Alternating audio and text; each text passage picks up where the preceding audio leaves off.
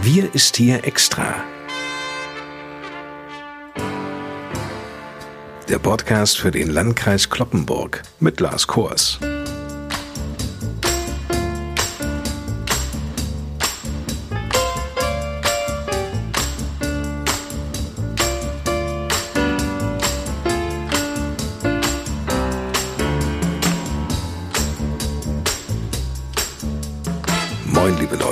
Die Woche ist rum, die Sommerferien und das Wochenende sind da. Und wir starten in diese Sonderausgabe unseres Podcasts gleich mit einer sehr unerfreulichen Nachricht, die aus Garrel kommt. Dort wurden nämlich sieben Mitarbeiter eines fleischverarbeitenden Betriebes positiv auf Corona getestet. Während vier dieser sieben Mitarbeiter aus dem Landkreis Oldenburg kommen, lebt von den dreien aus dem Landkreis Kloppenburg eine Person in Garrel, die anderen beiden in der Kreisstadt. Das ist im Augenblick der Stand der Dinge. Wir halten Sie natürlich auf dem Laufenden.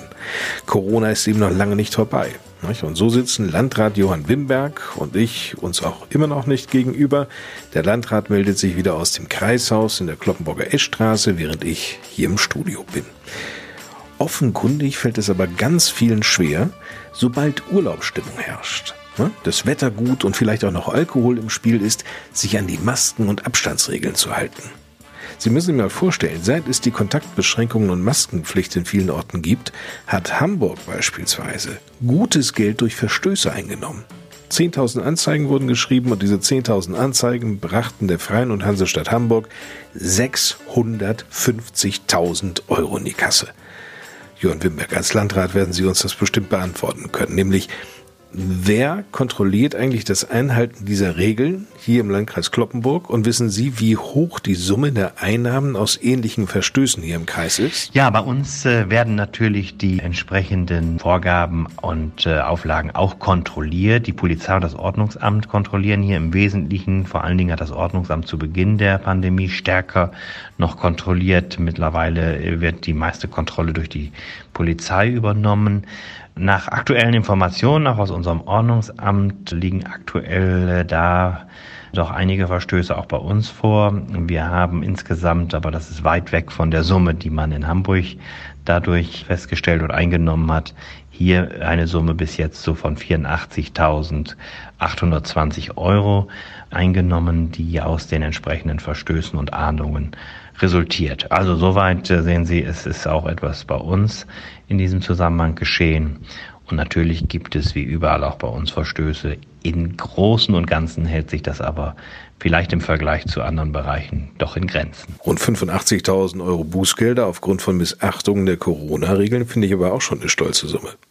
Ferienzeit nun auch bei uns in Niedersachsen. Vom Flughafen Hannover aus starten bis zu 60 Maschinen am Tag in Feriengebiete, unter anderem eben auch nach Mallorca. Dort feierten am Ballermann letztes Wochenende Deutsche hemmungslos und ausgelassen, und zwar so, als ob es Corona nie gegeben hätte.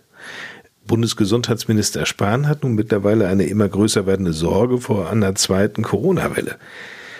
Sie auch, Herr Wimberg, wenn Sie von solchen Vorkommnissen hören? Ja, ganz klar. Die Bilder von Urlaubern auf Mallorca, die sich nicht an die geltenden Abstands- und Hygienerichtlinien halten, sind tatsächlich besorgniserregend. Das sehe ich auch so, genau wie der Bundesgesundheitsminister es geäußert hat. Und zu Recht hat Jens Spahn vor Nachlässigkeiten im Umgang mit dem Coronavirus gewarnt und die Bevölkerung dazu aufgerufen, die geltenden Schutzmaßnahmen einzuhalten. Und das nicht nur hier bei uns in Deutschland, sondern auch die geltenden Regeln im europäischen Ausland, wenn man dort als Urlauber unterwegs ist. Man kann nur hoffen, dass sich die Lage mit der nun eingeführten Maskenpflicht im öffentlichen Raum auf Mallorca wieder entspannt. Es wurde ja ebenfalls bekannt, dass die sogenannten Partylokale am Ballermann für zunächst zwei Monate geschlossen werden. Das sind dann die Konsequenzen aus solchen Vorkommnissen und äh, ich kann das nur unterstützen. Wenn man dann so etwas erlebt, dann ist es sicherlich nachvollziehbar, dass die Behörden entsprechend reagieren. Das hätte auch anders laufen können, wenn man eben, wie gesagt, sich an die geltenden Vorschriften gehalten hätte. Und somit kommen dann solche Entwicklungen zustande. Das ist bedauerlich, vor allen Dingen bedauerlich für all jene, die sich dort aufhalten und ganz normal auch unter Berücksichtigung aller Abstands- und Hygienevorschriften unterwegs sind, die dann auch unter solchen Maßnahmen am Ende zu leiden haben. Schade, muss man sagen. Ich bin ja weit davon entfernt, jetzt irgendwelche apokalyptischen Szenarien zu malen, aber was würde ein zweiter Lockdown für den Landkreis Kloppenburg bedeuten, Johann Lindberg? Ja, eine zweite Welle und ein eventuell damit einhergehender zweiter Lockdown wäre nicht nur für die gesamte Wirtschaft bei uns, sondern vor allem auch für die Bürgerinnen und Bürger im Landkreis Kloppenburg ein Worst-Case-Szenario, keine Frage. Umso mehr wollen wir hoffen, dass es eben nicht zu einer solchen zweiten Welle kommt. Die Wirtschaft fährt nach einer harten Zeit nun schon langsam wieder hoch und auch die vergangenen Lockerungen der Kontaktbeschränkungen ermöglichen gerade vorsichtig einen Schritt zurück in den gewohnten Alltag, wobei man sagen muss, wir noch lange nicht da sind, wo wir vor Beginn der Corona-Pandemie waren. Also es ist noch ein Weg, den wir zurücklegen müssen.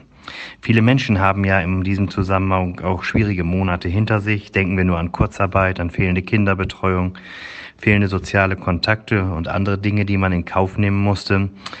Alle müssen gemeinsam nun an einen Strang ziehen, um eine Wiederholung dieser Zeit zu verhindern. Und deshalb sage ich auch, es soll sich jetzt niemand zurücklehnen, so nach dem Motto, das Schlimmste ist überstanden, es kann nichts mehr passieren. Es kann noch eine ganze Menge passieren. Und die Erwartungen und Warnungen vor einer möglichen zweiten Welle deuten ja darauf hin, dass wir wirklich aufpassen müssen.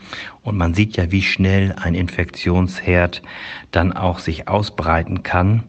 Deshalb sollten wir alle auf die entsprechenden Regeln acht geben, Abstands- und Hygienevorschriften weiter einhalten, damit es eben nicht zu einer zweiten Welle und vor allem Dingen nicht zu einem zweiten Lockdown kommt.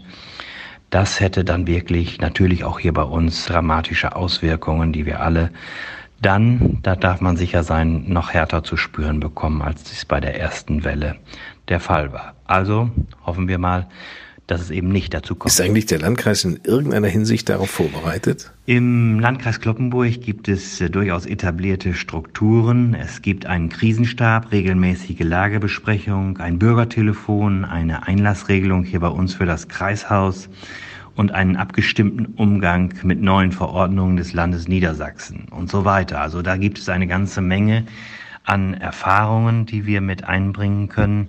Im tatsächlichen Falle eines zweiten Lockdowns könnte also auf die gewonnene Erfahrung zurückgegriffen werden, wobei wir hoffen, dass wir nicht darauf zurückgreifen müssen, indem halt es tatsächlich nicht zu einem zweiten Lockdown kommt.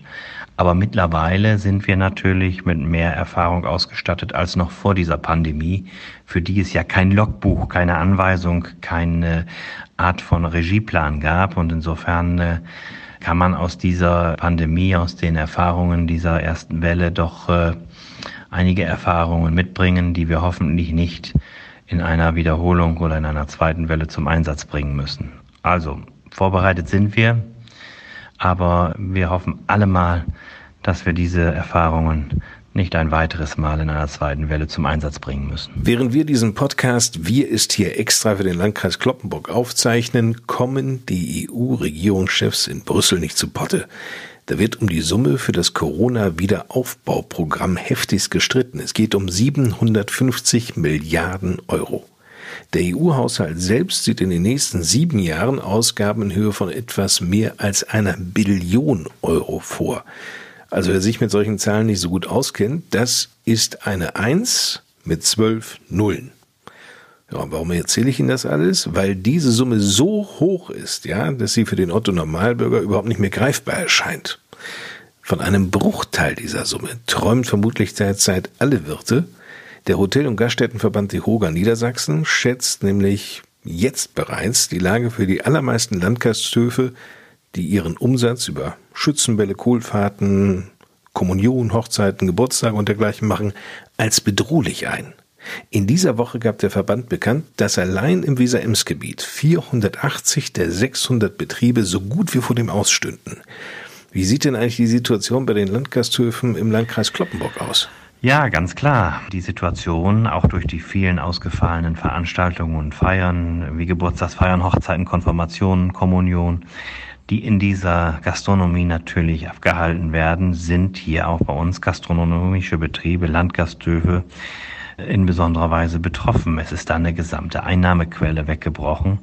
Und Gaststätten, die nicht vom Tourismus oder vom à la carte Essen leben können, sind besonders von den Corona-Einschränkungen betroffen. Das ist ja keine Frage und zeigt sich natürlich auch hier bei uns, denn dafür waren diese Betriebe lange Zeit geschlossen, mussten geschlossen bleiben. Sie sind unverschuldet in diese Situation hineingekommen und haben natürlich dadurch diese entsprechenden Einnahmeausfälle gehabt. Aktuell dürfen an besonderen Feierlichkeiten lediglich 50 Personen teilnehmen. Diese Regelung hat das Land Niedersachsen nun bis Ende August verlängert. Das zeigt ja auch auf, dass nach wie vor nicht alles so ist, wie es vorher war, sondern das Geschäft auch innerhalb der Gastronomie weiterhin doch deutlich eingeschränkt bleibt. Und ich befürchte, dass das auch einige so hart treffen wird, dass sie das wirtschaftlich nicht überleben können.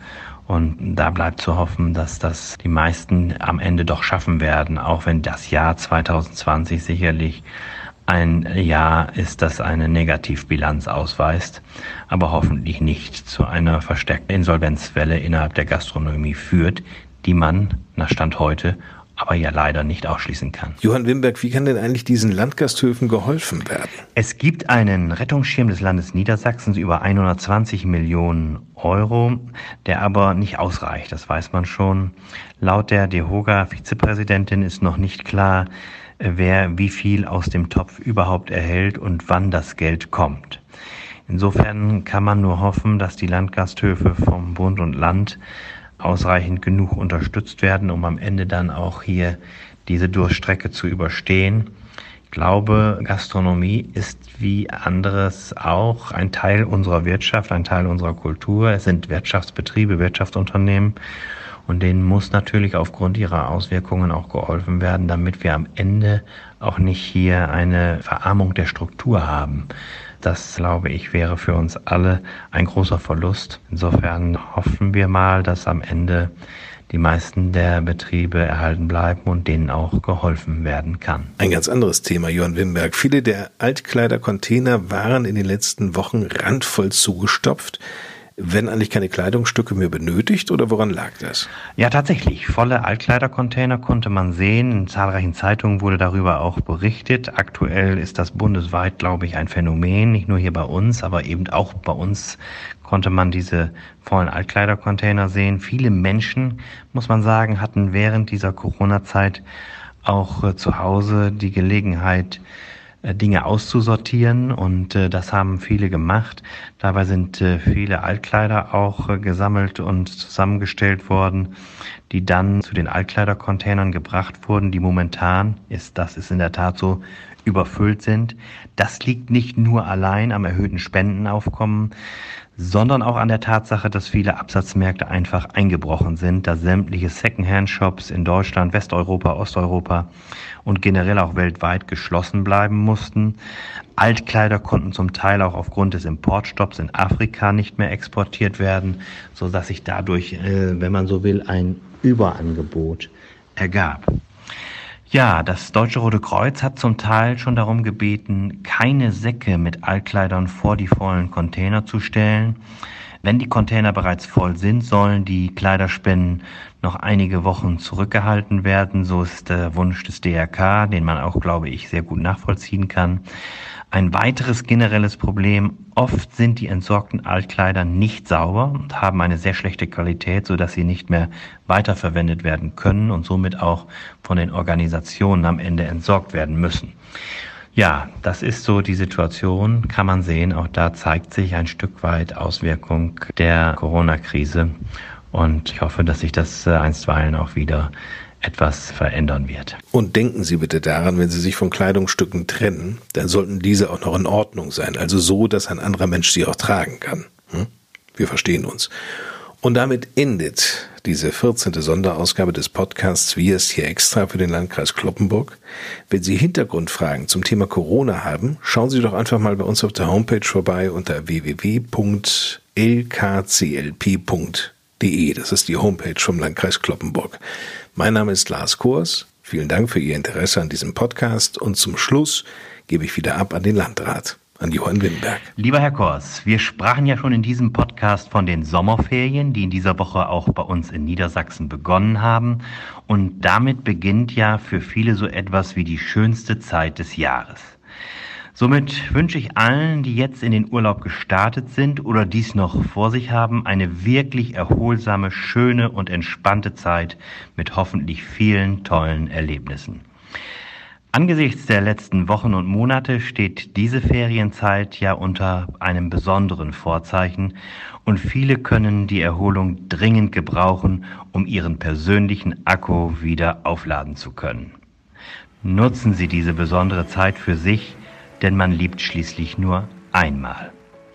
So titelt dann auch einer der wenigen Songs von Udo Jürgens, die er zusammen mit seiner Tochter Jenny 1999 aufgenommen hat – Du lebst nur einmal. Du lebst nur einmal. Du lebst nur ein und für allemal. Was für jede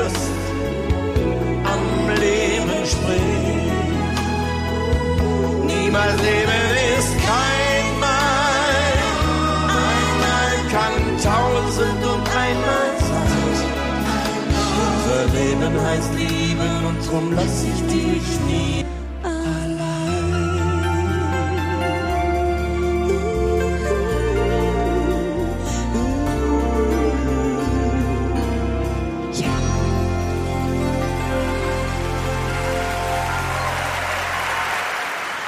In diesem Sinne wünsche ich Ihnen nunmehr mit oder ohne Urlaub auf jeden Fall ein entspanntes Wochenende. Bleiben Sie gesund und munter und wenn es Ihnen gerade nicht so gut geht, wünsche ich Ihnen eine baldige Besserung. Ich freue mich auf das nächste Mal hier im Podcast oder wo wir uns auch immer hören oder sehen werden. Und denken Sie daran, Corona beschäftigt uns weiter. Passen Sie daher auch auf sich und Ihre Mitmenschen auf. In diesem Sinne, machen Sie es gut und bis bald. Tschüss.